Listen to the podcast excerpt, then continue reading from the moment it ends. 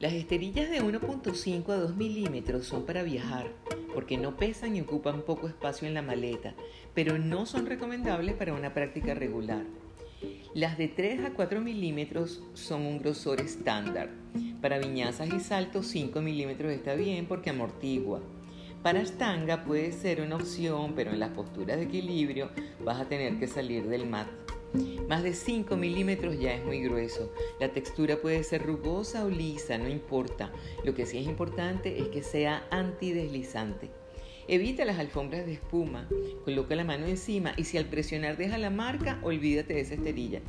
La alfombra debe adherirse al suelo, que siempre te sientas seguro sobre el mat.